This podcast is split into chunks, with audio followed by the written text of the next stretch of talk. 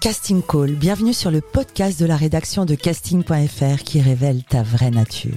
Ici, on va parler casting, témoignages exclusifs, des rencontres avec des professionnels, les clés les secrets pour devenir un artiste et surtout en vivre. Casting Call, c'est ton nouveau coach audio qui te permet de poser ton premier pas sur ton chemin de l'éveil et de la réussite. Ose enfin devenir celui dont tu rêves. Bonjour et bienvenue sur Casting Call, le podcast de la rédaction de casting.fr. Je suis Soledad Franco et aujourd'hui j'ai le plaisir et l'honneur de recevoir un homme au destin extraordinaire. Imaginez-vous, vous avez 24 ans, vous êtes comédien et le Covid arrive. Plus de spectacles, plus de création. Vous êtes enfermé chez vous, sans moyen de travailler et de gagner votre vie, mais que faire? Mon invité du jour a tenté l'impossible. Acheter un théâtre, un pari fou. Il va nous raconter toute l'histoire des déchargeurs, un théâtre humain, dynamique et engagé, situé en plein cœur de Paris. Le hasard de la vie est parfois bien fait. Adrien Grassard, bonjour et bienvenue sur Casting Call. Je suis ravie de te recevoir. La devise de ce podcast est Ose devenir celui dont tu rêves. Qu'en est-il pour toi en ce mois de juin 2023 oui, je ne suis pas encore devenu euh, euh, ce dont je rêvais, je pense, mais euh, je suis déjà plus avancé qu'avant et ça, c'est déjà très bien. À 24 ans, c'est pas mal. C'est déjà pas mal, ouais. Tu viens d'une petite ville près de La Rochelle. Parle-moi de ton enfance. Alors oui, je vivais dans une petite ville, une presqu'île en fait, pour être exact, à côté de La Rochelle, qui s'appelle Foura. Mhm. Et donc, nation du père Foura, hein, dans Fort Boyard. Une ville de pêcheurs. Une ville de pêcheurs, exactement, d'ostréiculteurs. Et euh, donc c'était une enfance, euh, franchement, moi j'ai une enfance euh, plutôt chouette parce que dans la nature, près de la mer, avec des parents vraiment qui prenaient bien soin de nous. J'ai trois sœurs, donc j'étais absolument pas tout seul.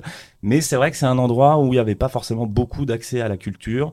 Et, et vu qu'il n'y a pas grand monde, on sort pas beaucoup. C'est-à-dire que pour aller faire des activités, il fallait aller dans la grande ville qui était La Rochelle ou Rochefort un peu plus petit. Euh, et ça demandait souvent 30 minutes de transport. Donc c'est vrai qu'il y avait une, euh, une enfance euh, plutôt pas très sociable, on va dire. mais en tout cas très chouette quand même. Je l'ai pas du tout mal vécu étant quelqu'un de, de, solitaire. ça me plaisait bien d'être dans la nature comme ça. Et à quel âge as-tu découvert le théâtre? Alors le théâtre en fait je l'ai connu je pense vers 12 ans parce que mes parents nous amenaient très souvent à Paris et quand on allait à Paris ils nous amenaient toujours voir des pièces qui étaient souvent ah. des pièces très grand public. D'accord. Euh, Donc des parents attirés quand même par l'univers artistique et avec un, une certaine, un certain éveil pour toi? Ouais, ouais, ouais, ouais. Mes parents étaient très, très euh, intéressés par tout ça. Ils lisent beaucoup déjà de base. Donc nous, ils nous ont donné le goût de la lecture très vite. Et après, oui, le théâtre, dès qu'on pouvait, on, on, on, allait en voir, mais c'était peut-être une fois par an, une fois tous les deux ans. Euh. Et c'est là où tu découvres le théâtre? Exactement. Mais alors, au moment où je le découvre, je me dis pas, je veux en faire. C'est juste quelque chose d'agréable, quoi, comme voir un film. Euh, et, ça vient beaucoup plus tard dans ma vie, en fait, cette envie-là euh, d'en faire. Euh, parce que moi, j'étais assez timide, donc je m'imaginais pas être sur les planches ni rien, quoi. Au lycée, je crois, tu étais plutôt timide, mais je crois qu'il y a eu une audition. Qu'est-ce qui s'est passé au lycée? Eh ben, au lycée, en fait, je, beaucoup de gens me disaient bon, tu es timide, il faudrait peut-être faire du théâtre, ça peut t'ouvrir, etc. C'est des choses auxquelles je croyais pas vraiment. Et euh, à un moment donné, je, ça a fait son chemin dans mon esprit et je me suis dit bon, on va voir. J'ai tapé sur internet cours de théâtre La Rochelle. J'ai pris le premier lien euh, qui venait, j'ai envoyé un mail pour demander comment ça, ça pouvait se passer. On m'a donné rendez-vous en fait. Et quand j'y suis allé, c'était une audition. Ah, carrément. Moi, je pensais que c'était des cours, donc euh, j'y suis allé un peu les mains dans les poches. Incroyable. Et donc on me dit, bah, montez sur scène, il faut vous présenter. voilà bah, je me suis présenté de manière euh, un peu catastrophique. Parce que c'était vraiment ton premier pas dans le milieu artistique. Enfin, tu n'avais jamais ah fait de théâtre, rien. Vraiment. Et en plus, moi, je détestais. Donc, tu commences par un casting, en fait. C'est énorme. Ouais, c'est ça. Et du coup, voilà, bon, une... après, c'était du théâtre amateur, hein, donc c'est, c'est, pas un casting. Bah, quand même. Euh, mais, mais oui, c'était, ça mettait un peu la pression. Une troupe. oui, voilà, une troupe. Et donc, finalement, euh, je crois qu'ils ont, la dame qui gérait ça, qui s'appelle Sophie Apria, je crois, bien aimé la personnalité un peu maladroite que je pouvais avoir, etc. Et donc, elle m'a dit, bah, voilà, tu peux rester. Euh. Mais qu'est-ce qu'on t'a demandé de faire? T'as passé une scène? T'as fait quoi? Alors, non, pas du tout. Je crois que j'ai lu un texte. De uh-huh. souvenir, il me semble que j'ai lu un texte. Mais sinon, c'était surtout de la présentation. Euh, présente-toi, pourquoi tu veux faire ça. Euh, et t'avais capté que c'était un casting du coup? Non, pas du tout. Ah non Non, non, non, pas du tout. Moi, je comprenais pas. Et après, on m'a dit, bon, on vous rappellera, on vous donnera une réponse. Et là, j'ai compris qu'en fait, c'était un casting. Incroyable.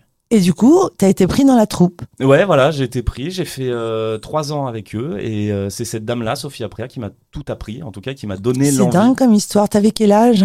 J'étais au collège, donc je pense que j'avais. euh, Enfin, fin collège, début lycée. Donc je devais avoir 15 ans, peut-être. 14 Hmm. ans. Et donc, cette dame, elle t'a formé, elle t'a appris le jeu? Ouais, exactement. Elle m'a appris le jeu, l'amour du théâtre, euh, pourquoi on faisait ça, euh, qu'est-ce qui était plaisant là-dedans, comment on travaille un texte. Elle m'a fait lire énormément de classiques aussi, les M- Molière, Feydeau, La Biche. On commence souvent par là parce que c'est- les plus techniques. Euh, et c'est elle aussi qui m'a poussé à me professionnaliser là-dedans. C'est-à-dire que moi, je ne l'imaginais pas. Et celle qui m'a dit, mais non, tu as un potentiel, il faut, euh, il faut pas avoir peur, il faut y aller. N'hésite pas à monter sur Paris euh, pour faire ça. Et c'est bah, grâce à elle que je fais ça aujourd'hui. Et tu continuais euh, tes études? T'es allé jusqu'au bac, je crois. Ouais, ouais, ouais j'ai, quand même fini mon bac. Ça, c'était un sujet compliqué avec mes parents. Euh, moi, je faisais un bac pro-vente qui me plaisait pas plus que ça.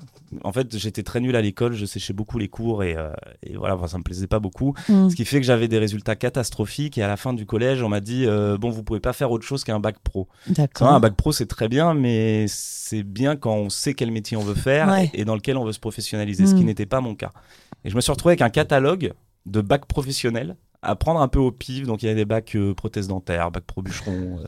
et donc j'ai pris vente. Je me suis dit, c'est peut-être le plus simple, on va dire. D'accord. Euh, et j'ai fait trois ans là-dedans, euh, mais ça me plaisait pas plus que ça. Et, euh, et donc en effet, euh, j'ai tout de suite dit à mes parents, bon moi je fais ça, après je veux, Je vais être je veux comédien. être comédien. Mais ça, c'était compliqué parce que toujours, ils ont, ils ont peur et c'est normal. Et ils disent non, fais quand La même vie une de licence. saltimbanque. Bah ouais. Donc ils disent non, fais quand même une licence, on verra après. euh. Et donc finalement, euh, j'ai réussi à les convaincre. euh. Donc, tu as passé ton bac Et je suis parti directement à Paris, au cours Florent. au cours Florent, exactement. Tu as fait les trois années. J'ai fait les trois années, ouais. Ouais, Comment ouais. ça s'est passé cette période? Ah bah c'était une des meilleures périodes. euh, Ah ouais? Euh, Ouais ouais ouais parce que d'un coup bon déjà on arrive dans une grande ville, euh, on découvre euh, la vie parisienne où il y a tout le temps des choses à faire, des Ouais. expositions, du théâtre à portée de main, les ciné etc. Et puis surtout on se sent à sa place, ce qui n'était pas mon cas jusqu'à maintenant et donc Tu avais coup- trouvé ta place. Exactement. Donc là moi je, je je faisais que travailler, je crois que j'étais un dans ma classe qui prenait le plus de scènes, euh, c'était même abusif en fait, j'en prenais trop, euh, j'arrivais pas à être efficace, j'avais trop envie de travailler. Euh, mais moi, ces trois ans, oui, mais non, j'ai adoré. C'était, euh, c'était incroyable. Et comment ça se passe? Que tu quittes La Rochelle, tu quittes la famille, tu as quoi, 18 ans? Ouais. Et euh, d'arriver comme ça à Paris sans connaître personne, tu t'es vite fait ta place? Comment ça s'est passé? Bah, au début, c'est un peu compliqué parce que on, bah, déjà, on a aussi la peur de la grande ville. Ouais. Souvent, quand on est provinciaux, il y a, il y a un peu ça. On arrive dans une grande ville qui bouge beaucoup. On se dit, oula, qu'est-ce qui se passe? Donc, les trois premiers jours, je suis resté tout seul chez moi à ne, à ne pas bouger, euh, à attendre, un peu flippé, ouais. Et le quatrième, je me suis dit, non, bon, ok, tu prends ton sac à, ton sac à dos et tu vas te balader et tu verras bien ce qui se passe. Et donc Et là, je me suis baladé dans Paris. Et euh, j'ai découvert la ville comme ça que je connaissais vite fait parce que voilà, on venait souvent quand on était petit, mais on restait dans- un peu dans les mêmes quartiers. Et, euh, et là, bon, j'ai adoré. Je me, voilà, je me suis dit tout de suite, en fait, c'est bien, euh, je suis au bon endroit. Et après, pour les amis, disons qu'à Florent, les contacts se font très vite, en fait. Ouais.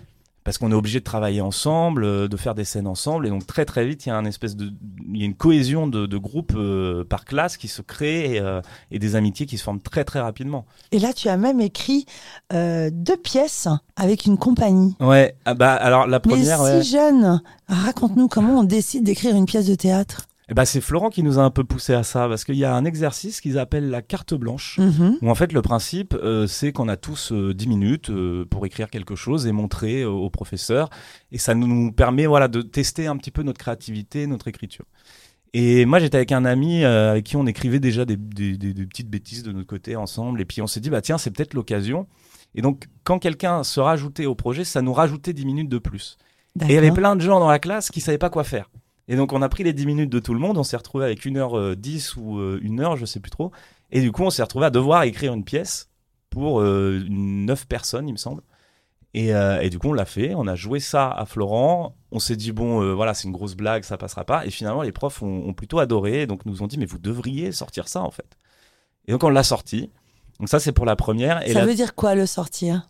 Bah, c'est la jouer dans un théâtre parisien. Comment ça se passe? Tu me dis, euh, bah, c'est ce qu'on a fait. Alors, de l'idée à la réalisation, euh, comment ça s'est passé? Comment on fait quand on écrit une pièce de théâtre pour finalement la jouer au théâtre Alors là, du coup, il y a plein d'étapes parce qu'on rentre dans de la production. Et là, nous, on n'était absolument pas formés pour ça. Donc, on a un prof qui nous a beaucoup aidé, qui s'appelle euh, Fabrice Michel, et qui était notre prof qui nous a justement poussé à la sortir.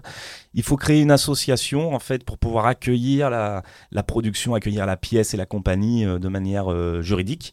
Et donc là, on crée l'association. Ensuite, il faut faire de la communication, il faut faire un dossier. Et suite à ça, il faut envoyer euh, bah, son dossier de la pièce, car en fait, le CV de la pièce a un peu tous les théâtres parisiens, en espérant qu'il y en ait qui répondent. D'accord. Euh, nous, on en a eu un qui a répondu, qui s'appelle le Bouffon Théâtre. Euh, et on a pris le premier en fait parce que à ce moment-là on a juste une envie c'est jouer De jouer, oui. ça avait pas les meilleures conditions du monde euh, mais on s'est vraiment éclaté, on a bien rempli, on était content. Et puis c'est une première expérience un peu folle parce que à ce moment-là, on, on connaît rien en fait du milieu. Donc on se jette vraiment dedans, on est neuf, euh, complètement euh, bah, sans réfléchir, sans se rendre compte des conséquences euh, financières, etc. que ça peut avoir. Et, et voilà, il y a une espèce de folie comme ça qui nous a pris. et, et c'est une, voilà, c'est une super expérience. Après, ça s'est arrêté abruptement parce que justement, on s'est rendu compte que financièrement, neuf sur un plateau, c'était pas tenable plus longtemps que ça. Mais en tout cas, on a quand même pu jouer, il me semble, une trentaine de fois, peut-être un peu plus, euh, cette pièce-là. euh, de la deuxième année à, je crois, la fin de la troisième année, on jouait ça. ouais. La sortir, retenez ça. Alors, sortir une pièce, Ouais. accoucher une pièce, quelque chose dans, dans, dans ce genre. Tu aspirais vraiment à devenir euh, comédien? C'était vraiment ton, ton objectif? Ouais, vraiment. Et au- aujourd'hui encore d'ailleurs. hein. C'est-à-dire que c'est vrai qu'aujourd'hui je suis directeur de théâtre à côté, mais c'est vraiment mon ambition et d'être comédien. C'est vraiment mon envie première. Et être comédien théâtre euh, et comédien cinéma, est-ce que ce sont deux choses différentes ou on est comédien tout court? Bah, c'est assez différent, mais je crois qu'à partir du moment où on sait faire l'un, on sait faire l'autre. C'est-à-dire que moi je résumerais ça en disant que le théâtre, euh, c'est euh, beaucoup de de surpréparation, je parle vraiment en tant, en tant qu'acteur, mais c'est beaucoup de surpréparation, de tout, tout est euh, à 100%, on sait ce qui va se passer, comment on fait les choses, etc. Parce qu'on a mille répètes derrière. Le cinéma, je trouve que c'est plus de l'impréparation en tant que comédien. On arrive sur un plateau euh, avec un texte qui peut changer à la minute, parce que Mhm. finalement on décide que ça se dit autrement. On connaît pas forcément le cadre exact de la caméra à ce moment-là. Et je trouve que ces deux exercices, en fait, qui se complètent. Et je pense qu'un comédien euh, devrait avoir envie de faire les deux finalement, parce que c'est vraiment des exercices très très différents. Et les deux se nourrissent l'un l'autre. Alors moi, c'est vrai que je fais beaucoup de théâtre aujourd'hui, mais à chaque fois que j'ai fait de la caméra, j'ai trouvé ça hyper intéressant et, et très différent. Mais le jeu reste finalement quand même, les ficelles restent les mêmes finalement. Mmh, C'est juste mmh. qu'au cinéma, on peut couper. Euh, donc on peut refaire euh, 20 fois et c'est le monteur derrière qui euh, choisira la meilleure version avec le réalisateur. Là où au théâtre, il n'y a pas de filet, donc il faut, Il n'y a pas de euh, filet. il faut être bon tout de suite. Quoi. Il faut être bon tout de suite. Et alors, le Covid arrive. Donc, le, tu, tu étais encore au cours Florent quand le Covid est arrivé ou c'était terminé? Non, ça faisait un an que j'étais sorti et on Mm. jouait du coup ma deuxième pièce Ah, euh, que j'avais écrite euh, toute seule pour le coup, comme un grand. Euh, avec, que tu euh, avais réussi à sortir. Exactement. Donc, que tu jouais où? Alors là, on l'a joué à deux endroits. On a joué au Montmartre-Galabru et on a Ouais. joué au Funambule, bah, qui D'accord. sont, euh, qui sont À côté, on est dans le quartier. Juste à côté, exactement. Ouais. On est resté dans le quartier.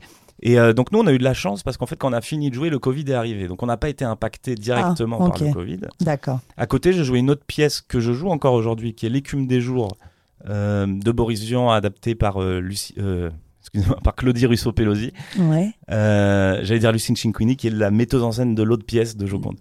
Euh, et euh, et celle-là a été impactée pour le coup, par contre. Donc euh, moi, à ce moment-là, quand le Covid s'arrête, la pièce, la mienne, n'a pas été impactée, mais une autre dans laquelle je suis, oui. Et donc je me retrouve quand même euh, avec des dates en moins. quoi. Des dates en moins. C'est-à-dire que moi, le jour où le Covid arrive, on est sur scène et on est en train de saluer et il y a un monsieur dans le public qui nous dit euh, parce qu'on fait toujours le petit mot billet réduc, euh, Oui. voilà, il nous reste tant de dates.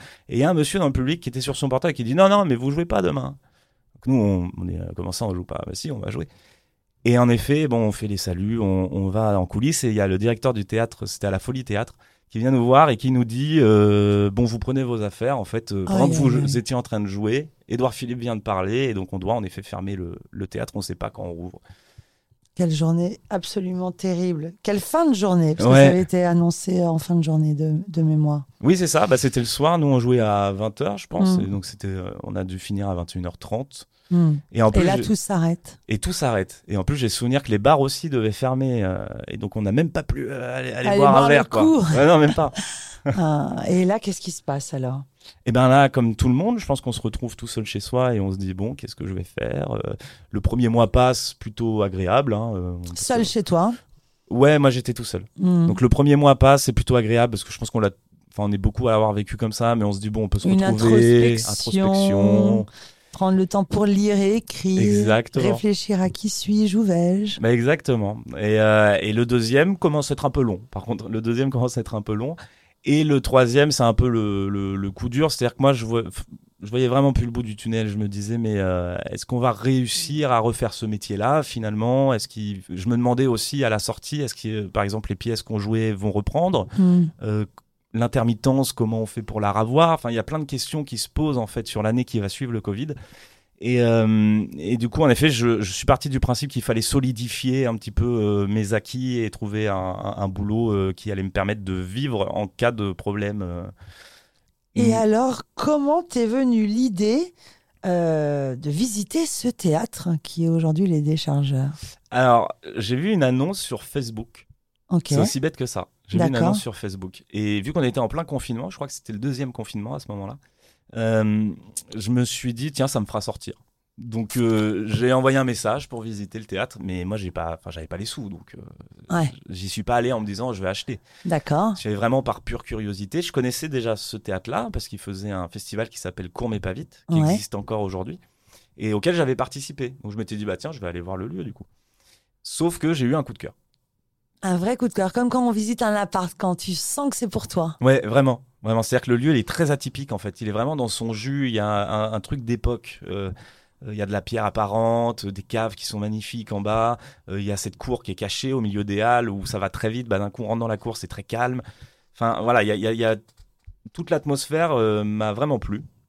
On est vraiment ouais, dans le cœur du premier arrondissement. Ah, complètement. Et euh, ouais, les structures dont tu parles, c'est les structures propres au, au vieux Paris. Ouais, Autour de toi, il y a tous ces passages anciens qui sont euh, bah, les premiers passages euh, parisiens. Je pense au passage du Cerf, au passage du Mm. Panorama un peu plus haut.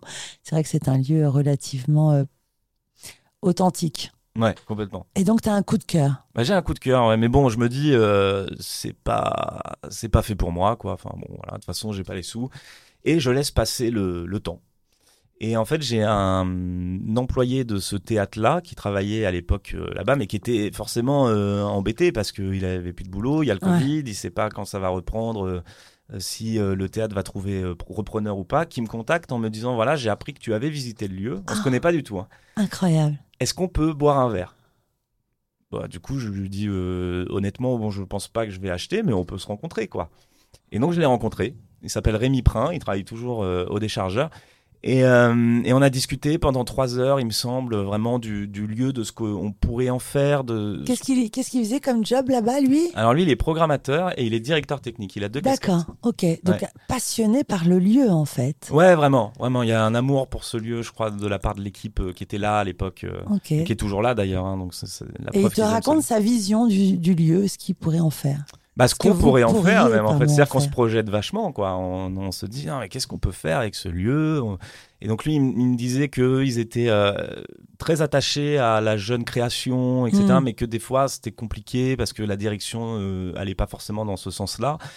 Et moi, c'est vrai que c'est quelque chose qui me touche aussi, la jeune création, euh, en faisant partie. euh, voilà, forcément, j'y Tu suis aussi. l'incarnes bien à 24 ans Voilà, donc euh, je me dis, bah oui, oui, en effet, il faut peut-être ouvrir un peu plus les portes. C'est vrai que dans le théâtre, il y a, comme dans beaucoup de milieux artistiques, c'est assez fermé aux jeunes. C'est toujours compliqué parce qu'on nous dit, euh, reviens quand tu auras fait ta deuxième pièce, mais comment on fait la deuxième si on peut pas jouer la première? C'est tou- toujours un cercle un peu vicieux. Et donc, euh, on a commencé à se dire qu'on pourrait peut-être apporter des réponses à ça et faire vraiment un lieu de première création. Et suite à ça, les restes des employés me contactent aussi. Donc, je rencontre tout le monde un par un, en fait. Incroyable. Et donc, euh, suite à ça, on se dit, bon, bah, on va peut-être faire un, un rendez-vous groupé. Donc là, c'était par visio, parce qu'on arrive au troisième confinement. Euh, et on a fait plein de visio comme ça. On a créé le projet ensemble. Et à un moment donné, il a tellement pris forme qu'on s'est dit, bon, on peut. Enfin, moi, j'étais un peu bloqué, quoi. Trop le choix d'acheter. On, on a un projet qui est prêt. Mais alors, comment tu as réussi à 23 ans à acheter sans le sou un théâtre? Je crois que tu es allé voir une banque, c'est ça? Ouais, exactement. Bah là, c'est très compliqué parce que du coup, on a un, on a un projet qui est fait. Mhm. ce qui sur papier existe. On avait chiffré tout ça évidemment avec des business préparé plans, des dossiers. tout préparé. T'as quelqu'un qui t'a aidé à faire ça? Ah bah toute l'équipe, On a fait ensemble. ça. Ouais, ouais, on a fait ça vraiment le ensemble. développement collectif. C'est ce que je dis tout le temps plus que le personnel. Collectif. Non, non, mais là, c'est vraiment un travail collectif. Oui, c'est-à-dire que là, moi, j'incarne un peu les déchargeurs, mais c'est vraiment derrière, il y a plein de gens qui ont participé à ça. Je, veux dire, Mhm. je suis pas du tout tout seul. Et Donc, si j'avais été tout seul, j'y serais pas allé. Ouais. Euh, Ensemble, vous montez les dossiers. exactement. Vous essuyez je ne sais combien de refus. Alors, je, je saurais même pas dire combien, mais je sais que ça a duré euh, sept mois peut-être, euh, toute la négociation derrière, etc. Ouais, C'était très Mm. long. Et, euh, et bah d'ailleurs, pour m'en sortir, j'ai dû mettre mon père dans l'affaire parce que moi, je voulais pas à la base que les entreprises familiales, bon, je m'entends très bien avec mon père, mais les entreprises familiales, c'est pas forcément euh, ce que je rêve de faire. Mm.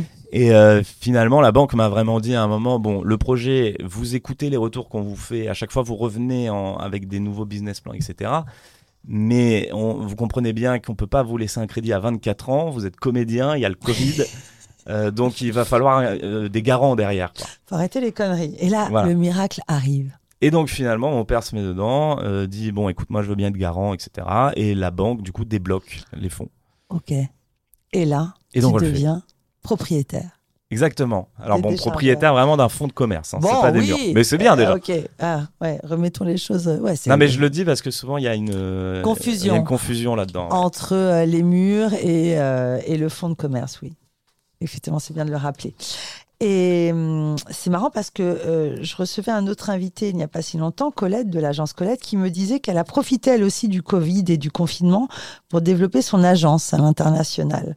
Euh, ces situations compliquées, finalement, éveillent euh, des parcours. Enfin, tu t'y attendais, toi, un jour, à, à te lancer dans un tel projet? Non, pas du tout. Non non non non non, on me l'aurait dit, je j'y aurais pas cru. Surtout que voilà, moi mon objectif c'est vraiment d'écrire et de jouer. Et donc c'est presque une parenthèse en fait dans ma vie ce, ce moment des déchargeurs. euh, euh, moi je sais que je ferai pas ça toute ma vie, je l'ai toujours dit, j'ai toujours dit en rigolant que je ferai un mandat présidentiel et après je verrai euh, pour donner peut-être la main à quelqu'un et que ça continue de vivre sans moi.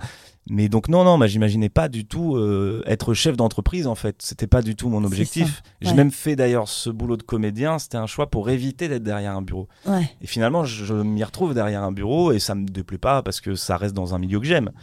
Mais donc non, non, non, je j'aurais pas pensé. Alors justement, parle-nous du théâtre. Qu'est-ce que tu en as fait de ce magnifique lieu? Le, le bâtiment est magnifique, on en a parlé, mais euh, c'est, euh, il, a une histoire forte et symbolique. Une ancienne scène de la poésie. Raconte-nous. Exactement. Alors en fait, c'est un théâtre qui a été monté, euh, enfin créé par Vicky Messica, qui était un diseur de poésie, notamment le diseur officiel de Blaise Sandrars.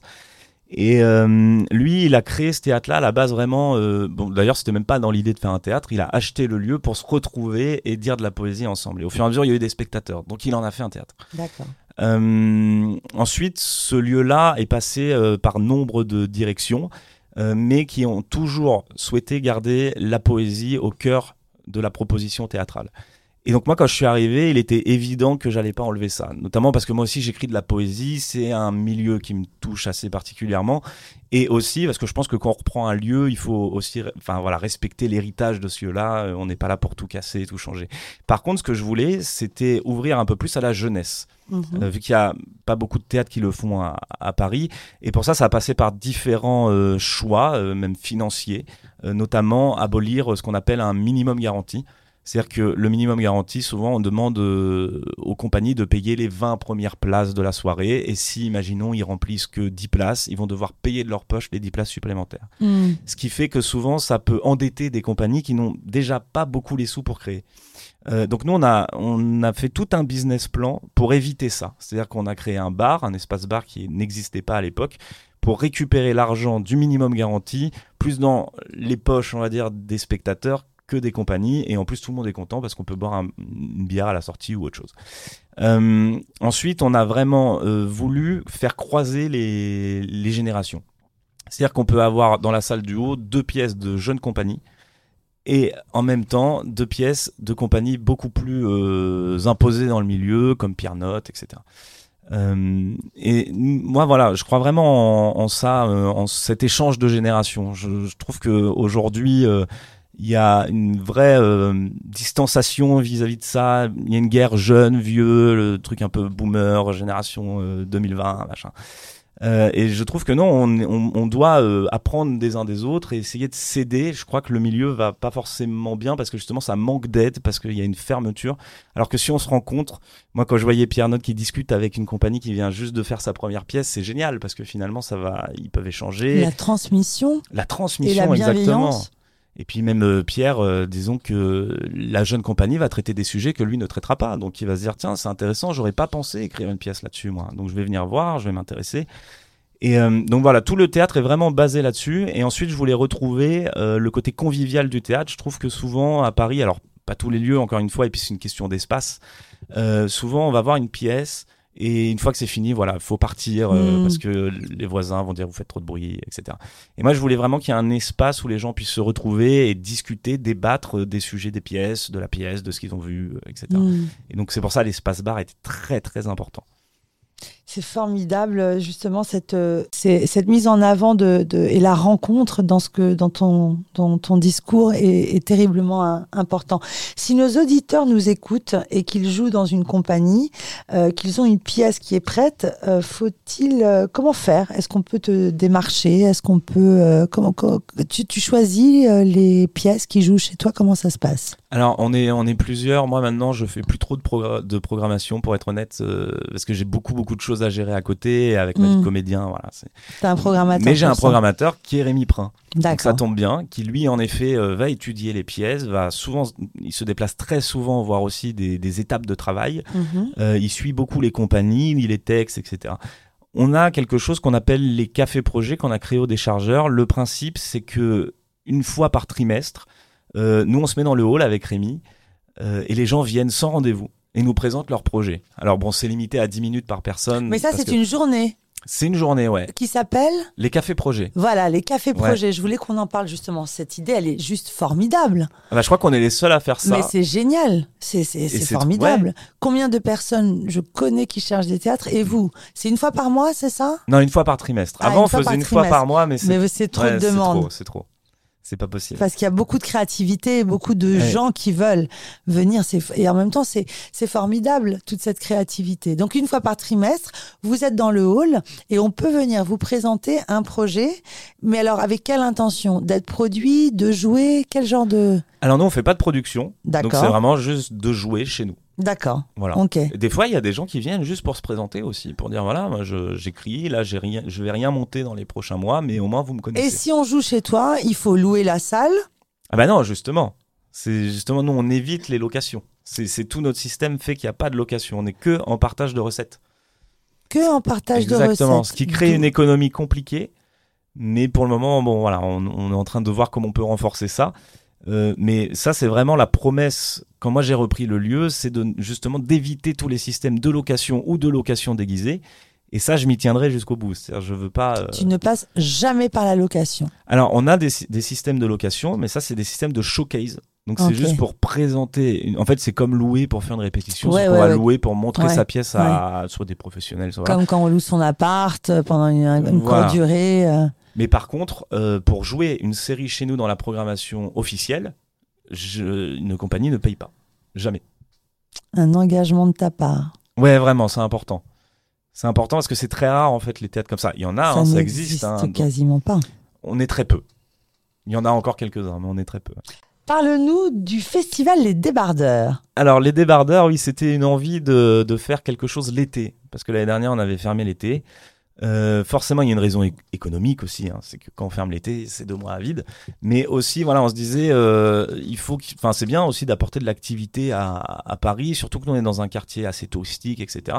Et donc, on a voulu faire quelque chose de plus léger. À l'année, souvent dans la programmation, on va traiter des, des sujets toujours euh, bah, très politiques, euh, un petit peu durs des fois, voilà. Euh, là, on avait envie de faire euh, quelque chose de très léger. Donc, l'idée, c'est que ce soit vraiment familial. Il y a vraiment de tout. Il y a du stand-up, il y a du concert, il y a des pièces euh, très comiques, il y a des seuls en scène très comiques. Ça a déjà commencé, c'est du 24 juin au 16 juillet. Exactement. Voilà. Donc là, on est en plein dedans. On a commencé depuis une semaine. Et c'est tous les jeudis, vendredis, samedis, dimanches. Et euh, donc c'est une programmation un peu plus réduite que d'habitude. Et l'idée, c'est vraiment que voilà, on vienne sur le lieu, un petit peu se prélasser, regarder des choses, discuter, boire des bières. Et euh, voilà, c'est vraiment euh, tranquille. euh, On reste encore dans cette idée de lieu de rencontre, un lieu de vie artistique. Et toi, Toujours. donc, tu joues au Lucernaire tout l'été dans l'écume des jours jusqu'au 27 août. Exactement. Ah là là, l'écume, c'est magnifique ce texte. Alors, ce qui me surprend dans, dans ton parcours, c'est que tu disais être mauvais élève, euh, qui est quand même sorti, arrêté, enfin, tu t'es mis en, en bac pro vente, et finalement, tu écris des poèmes, tu écris des textes, tu aimes le jeu, le théâtre, le, le- le verbe, Euh, tu joues euh, du brésilien, c'est Mm. pas rien. D'après toi, qu'est-ce qui qu'est-ce qui s'est passé à l'école? C'est une question de cadre, je pense. C'est-à-dire que, je, mais bon, je serais pas très original en disant ça, on est beaucoup à le penser, mais l'école est un certain cadre et soit on rentre dedans, soit on rentre pas dedans, et si on rentre pas dedans, on va pas vraiment nous aider pour euh, y rentrer. Moi, on m'a beaucoup dit, euh, mais des professeurs, hein, tu feras rien de ta vie, euh, tu t'écoutes pas, tu comprends rien, tu... toutes ces phrases-là, en fait, qui nous rongent au fur et à mesure. Et, euh, et finalement, moi, je les remercie assez parce que ça m'a permis de, de, de faire ma, ma culture en fait tout seul parce que finalement, j'ai eu ce goût-là de me dire en fait l'école c'est pas fait pour moi. J'arrive pas à apprendre là-bas, ça ne m'intéresse pas. Et du coup, je vais apprendre dans mon coin. Et vu que j'ai eu des parents qui m'ont donné goût à la lecture, etc. Même si j'étais mauvais à l'école, je lisais beaucoup. Donc, ce que disaient tes euh, professeurs ne te déstabilisait pas, puisqu'il y avait justement ce, ce, ce- ce bagage chez toi qui t'accompagnait, c'est ça? Ouais, alors après, j'ai eu des moments compliqués, hein, comme tout euh, adolescent euh, qui se prend Mm. des réflexions comme ça dans la tête. Il y a des Mm. moments où on se dit, mais peut-être qu'ils ont raison finalement, peut-être qu'on on va, on va rien faire. Mais après, je crois que j'ai aussi, vu que je suis assez têtu et un petit peu revanchard, j'ai un peu cette idée-là de dire, bah maintenant, regardez. Ah. Il y a un truc un peu comme ça, je le sais un peu au fond de moi qu'il y a un truc comme ça. Mais, euh, mais oui, oui, en effet, je crois que mes parents ont beaucoup fait euh, que je ne me laisse pas avoir par ça. Alors après, évidemment, ils étaient un petit peu du côté de l'école. On est obligé en tant que parent de dire bon, quand même, il faut que tu aies des bonnes notes, etc. Mais euh, ils m'ont toujours euh, expliqué que c'était pas la fin du monde non plus et que c'est pas parce qu'un prof me disait tu vas pas y arriver que c'était vrai. Hmm. Et tant que j'y croyais et que j'avais envie de travailler, ça le ferait. Et là, vu que je suis dans un milieu qui me plaît, bah, je suis très travailleur, C'est forcément. très travailleur. Alors, parle-nous de l'écume des jours au, au Lucernaire. Alors, bah, L'écume des jours, moi, c'est une pièce que j'affectionne particulièrement parce que ça fait 5 ans qu'on la joue. On a dépassé les 200 fois la semaine dernière. Euh, moi, ça m'a fait découvrir Boris Vian. Pour le coup, je connaissais pas cet auteur avant et je suis devenu mais très très fan de Boris Vian. Il y a de quoi Ça, oui, c'est incroyable, euh, mais ne serait-ce que son parcours, mais voilà, tout ce qu'il a fait. euh, il a été aussi directeur de salle. Euh, et donc, euh, c'est une, une adaptation de L'écume des jours par, euh, par Claudie Russo-Pelosi.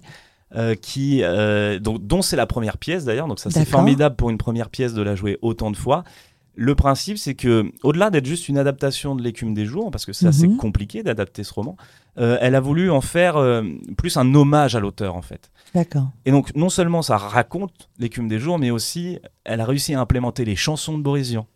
Elle a réussi à implémenter les poèmes aussi. Et il y a le personnage de Boris Vian qui est sur scène et qui écrit le roman en direct. Et, euh, et vraiment, c'est un grand hommage à toute l'œuvre de ce monsieur qu'on affectionne euh, particulièrement dans cette compagnie. Euh, c'est une des rares pièces avec beaucoup de comédiens et comédiennes. On est neuf au plateau. C'est très rare aujourd'hui à Neuf Paris. Tu reviens au chiffre 9. Toujours, toujours. C'est fou. Mais ouais, ouais, non, mais moi j'ai eu de la chance, j'ai souvent joué des pièces où il y a beaucoup de monde, ce qui est plutôt rare, et j'adore cet effet choral en fait. Et donc là, ce qui est bien, c'est que tout le monde a vraiment sa place, à son rôle, et tout ça crée euh, une fresque des années euh, de Boris Vian, quoi, des années 20 euh, et 30, euh, du Paris Saint-Germain, où ça danse, ça chante, etc. Et où justement, bon, à un moment, le désastre, le drame va arriver dans la pièce. Hmm. Et c'est presque en fait ce qu'on dit souvent avec le public, on joue presque deux pièces en une. Parce que l'écume des jours, c'est ça, ça commence comme un conte de fées et ça finit comme un drame. Hmm. Et comment as-tu atterri sur ce projet? T'as passé un casting parce que tu n'interviens en rien, tu n'es ni producteur. euh, comment t'as as décroché un casting? En fait, Claudie euh, m'avait vu en casting pour jouer Boris Vian euh, un an avant qu'elle me rappelle.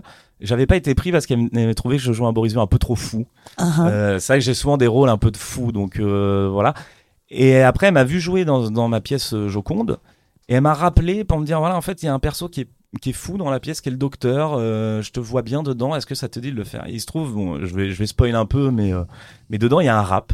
On doit rapper. euh, et moi, je savais pas faire. Donc au début, je lui ai dit non, euh, je, je, je sais pas trop, franchement. Je vais passer pour un idiot, quoi. Je vais pas arriver à rapper. Et elle m'a poussé à le faire, donc finalement je l'ai fait et elle a bien fait parce que je suis très très heureux d'être dedans. Donc oui, ça vient d'un casting et puis après voilà, elle m'a rappelé. Mais le théâtre c'est très comme ça, c'est beaucoup par euh, oh, on t'a vu jouer dans cette pièce, est-ce que tu veux faire ce rôle-là? On a pensé à mm. toi, et un truc très comme ça, ouais. Qu'est-ce que tu souhaites pour les déchargeurs? Tu vas aller jusqu'où? Oh, je sais pas du tout. Je, franchement, je sais pas du tout. Euh, Aujourd'hui, j'avoue euh, que les déchargeurs, parce qu'il y a une, euh, il y a une atmosphère dans le théâtre qui est un peu compliquée. Le public est pas forcément au rendez-vous. Euh, je crois que c'est vraiment ça devient tout ça. très compliqué, ouais. Hmm. Et moi, je suis très au jour le jour actuellement. Du coup, avec l'équipe, on avance vraiment au fur et à mesure. c'est vrai que quand je suis arrivé, on imaginait la chose sur 5 ans, sur 6 ans, voilà, peut-être plus.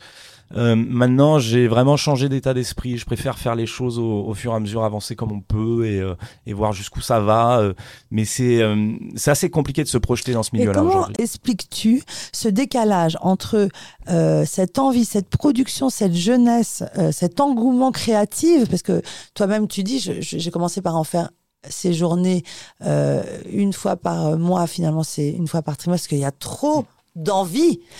Et où sont les spectateurs? Je crois que se passe-t-il d'après toi? C'est un problème qui est très très complexe. Je pense qu'il y a, il y a beaucoup de paramètres. Déjà, le Covid a créé des habitudes chez les gens, c'est évident, euh, de, de, consommation de contenu chez soi. Mm. Euh, ce qui fait qu'on a moins tendance à avoir envie de sortir, ou alors si on sort, on va plus faire un restaurant ou euh, quelque chose de peut-être plus convivial. Euh, mais après, il y a aussi peut-être, euh, on est un peu perdu artistiquement, j'ai l'impression euh, aujourd'hui dans, dans le théâtre. On est entre des pièces qui datent presque des années, enfin qui, qui, marchaient il y a, il y a 20 ans, donc des pièces beaucoup avec Gérard Jugnot, etc., très comiques, mais qui trouvent pas son public dans la jeunesse. Et les jeunes essayent de créer un nouveau style, mais n'y arrivent pas encore. Je crois que c'est quelque chose qui est en construction. Et donc ce nouveau style-là, pour le moment, n'attire pas encore les gens. je crois qu'il y a une politisation. Quel est ce nouveau style? Ah, je sais pas. Franchement, je je saurais pas dire. Moi, de ce que je vois de plus en plus, les les de ce que je vois chez les jeunes, ils ont envie de de, de parler de de sujets euh, concrets. Euh, avant, euh, c'est vrai qu'on racontait plus des histoires euh, pour faire de la comédie dessus, etc., ou se moquer un petit peu de choses. Là, j'ai l'impression que maintenant, ils ont vrai. Enfin, moi, je trouve qu'il y a une politisation en fait du théâtre. On va créer des œuvres pour dire des choses, mm. plus qu'avant. Avant, c'était masqué dans dans une dramaturgie. Aujourd'hui, j'ai l'impression qu'on enlève un petit peu toute tout, tout, le papier peint et que maintenant on aime bien ce côté, on va montrer vraiment euh, les nerfs en fait de la guerre. Mm. Euh, je je sais pas si euh, si cette forme est arrivée au bout. Moi, je crois pas. Je crois qu'elle est en construction. Je pense que d'ici euh, dix ans, c'est des cycles. De toute façon, le théâtre arrivera avec une nouvelle vague, mm. et que là, c'est les jeunes qui sont qui commencent à écrire. Donc, c'est pas parfait, et donc ils construisent. Et dans dix ans, il y aura des, des gens qui vont sortir de ça avec des vrais styles, etc. Et je crois, voilà, on est vraiment dans un entre-deux qui fait que les gens euh, se lassent un peu du théâtre. mais il y a des vraies questions à se poser en tant que directeur, en tant qu'artiste. Euh, il faut vraiment qu'on se pose euh, tous des questions sur pourquoi le spectateur ne vient pas. Parce que souvent j'entends oui, mais le spectateur, hein, mais on peut pas tout leur mettre sur le dos. Euh, s'ils viennent pas, c'est peut-être qu'ils sont pas attirés par ce qu'on fait aussi. Hmm. Adrien, le comédien, trouve-t-il du temps pour développer sa carrière quand on est en charge, en charge du déchargeur? Très peu. C'est compliqué, c'est une frustration que j'ai euh, personnelle. Euh, mais euh, non, non, très peu. Ça prend beaucoup de temps les déchargeurs. C'est, mais c'est normal. Hein, c'est une entreprise, donc forcément. Avec des salariés. voilà rattrapé par tous les problèmes entrepreneuriales, euh, hmm. mais euh, quand garder sa créativité quand on a ce poids et cette charge. C'est ça, parce que en plus la créativité, moi je crois vraiment en ça, vient de l'ennui. Et donc quand on s'ennuie pas, euh, ce qui n'est pas mon cas en ce moment, c'est très dur de, de créer quoi. Euh, mais j'essaye de me garder des plages un peu pour ça quand même. Donc euh, j'essaye d'avoir encore un petit peu d'écriture de côté, d'avancer sur des choses. Ça m'empêche pas de jouer au théâtre quand même. Euh, là, j'ai tourné euh, une publicité récemment. Euh, bon, c'est moins artistique, mais quand Donc même. Tu es dans des agences de pub. Voilà. tu tournes sur les, tu passes des castings. Oui, oui, je continue quand même un peu ça. Après, moi, c'est vrai que j'ai envie de me professionnaliser dans, dans des choses spécifiques. Le doublage m'intéresse beaucoup, mais forcément, c'est une professionnalisation vu que c'est une technique très particulière. Et euh, je ne cesse de repousser en fait cette professionnalisation parce qu'à chaque fois ça prend c'est des stages de deux semaines à un mois et il faut que je trouve le temps d'eux et pour le moment je l'ai pas. Euh, donc là je suis en train de réfléchir à comment me réorganiser euh, pour trouver plus de temps. Ouais. Merci Adrien, merci pour ce moment et à très bientôt. Merci à vous.